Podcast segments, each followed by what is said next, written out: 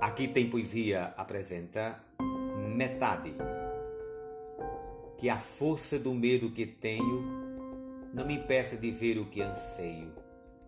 Que a morte de tudo em que acredito não me tape os ouvidos e a boca. Porque metade de mim é o que eu grito, mas a outra metade é silêncio.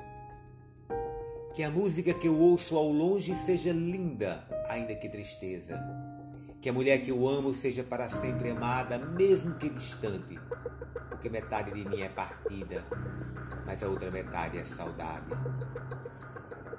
Que as palavras que eu falo não sejam ouvidas como prece nem repetidas com fervor, apenas respeitadas como a única coisa que resta a um homem inundado de sentimentos.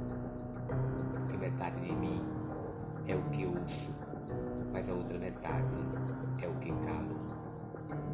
Que essa minha vontade de ir embora se transforme na calma e na paz que eu mereço. E que essa tensão que me corrói por dentro seja um dia recompensada. Porque metade de mim é o que penso, mas a outra metade é um vulcão.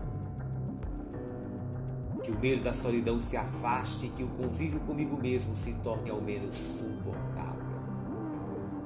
Que o espelho reflita em meu rosto um doce sorriso que me lembro ter dado na infância. Porque metade de mim é a lembrança do que fui, a outra metade eu não sei. Que não seja preciso mais do que uma simples alegria para me fazer aquietar o espírito e que o teu silêncio me fale cada vez mais. Porque metade de mim é abrigo, mas a outra metade é cansaço que a arte nos aponte uma resposta, mesmo que ela não saiba e que ninguém a tente complicar, porque é preciso simplicidade para fazê-la florescer. Porque metade de mim é plateia e a outra metade é canção. E que a minha loucura seja perdoada, porque metade de mim é amor e a outra metade Oswaldo Montenegro